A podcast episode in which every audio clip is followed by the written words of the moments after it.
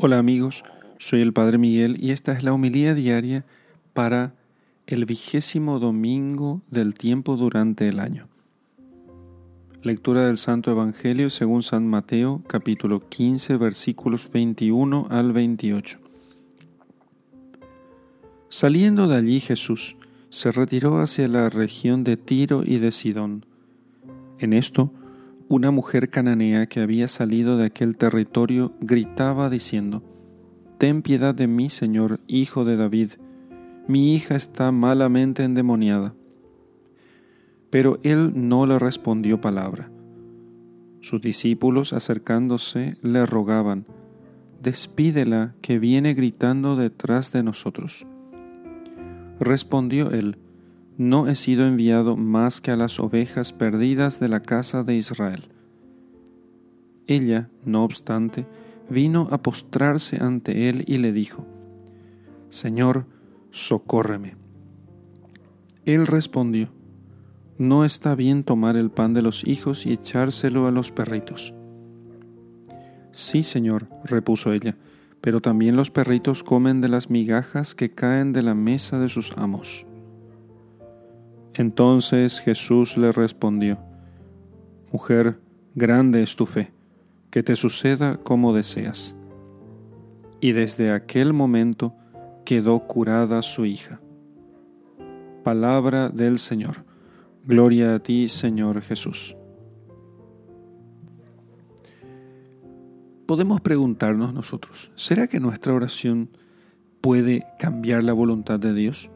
Si Dios ya sabe todo y sabe todo lo que puede suceder, entonces, ¿qué puede hacer nuestra oración si Dios ya sabe todo? ¿Qué cambio haría nuestra oración si Dios ya conoce todo lo que debe suceder? Nada hay que nosotros necesitemos pedir entonces a Dios. Bastaría con sentarse y esperar. Entonces, ¿qué es lo que ha hecho esta mujer? Se acercó a Jesús y le rogó. Y Jesús le declaró lo siguiente, no he venido sino a los hijos de Israel, a las ovejas perdidas del pueblo de Israel. Le dijo el Señor que no, no te haré este milagro, no te haré este favor, no te concederé esta gracia porque no es mi misión. Claro, el Padre le había enviado solamente a eh, predicar a Israel. Y resulta que esta mujer no era de Israel. Ya llegaría el tiempo, ya con los apóstoles que salieran a predicar por todas partes. No era el momento. Y es más, se lo dijo inclusive con una figura simbólica. ¿Y qué hizo la mujer? Dijo, por lo menos las obras, Señor.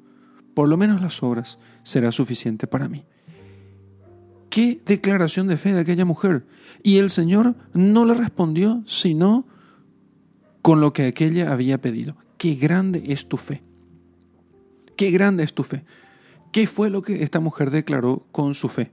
Primero, declaró que realmente Israel era el objeto de las promesas, que este era el Señor, el enviado por Dios, y que, por último y lo más importante, la gracia de Dios, la misericordia de Dios es abundantísima, o sea, Dios es misericordioso, y finalmente que Dios da en tal magnitud, tan generosamente, que sobra, nunca falta lo que Dios da.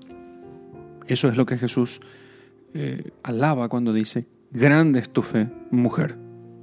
Por eso, nunca hemos de dejar de pedir al Señor lo que nosotros necesitamos. No importa si parece que no nos escucha, no importa si parece que eh, no vamos a cambiar nada y que aquello ya está dicho, no importa, no importa. Pidamos porque el Señor así nos lo manda y pidamos con confianza. Y si pedimos con fe verdadera, nos dará el Señor. Y si no nos da, entonces ejercitemos la fe para la siguiente. No se trata de pensar siempre en cambiar la voluntad de Dios, se trata de que con la oración nosotros nos unimos más a su voluntad. Nosotros hacemos eh, como un proceso de acercamiento más a Dios y cada vez entonces nuestro pedido se parece más a su corazón. Entonces, algunas veces Dios no nos concederá exactamente lo que pedimos, pero nunca dejará de escucharnos. He visto, yo personalmente, he visto cuántas veces la cosa ya parecía perdida y por la oración todo cambiaba. Si no hubiese habido aquella oración, quizá aquello no hubiera cambiado. Y otras veces he visto también que el pedido no tuvo el resultado esperado, pero aquellas personas si rezaron con devoción y con fe verdadera, han crecido en el amor a Dios. Por eso, obedezcamos al Señor y pidamos siempre. Y entonces, grandes pueden ser nuestras sorpresas al ver cómo el Señor nos escucha y nos concede todo lo que le pedimos. En el nombre del Padre y del Hijo y del Espíritu Santo. Amén.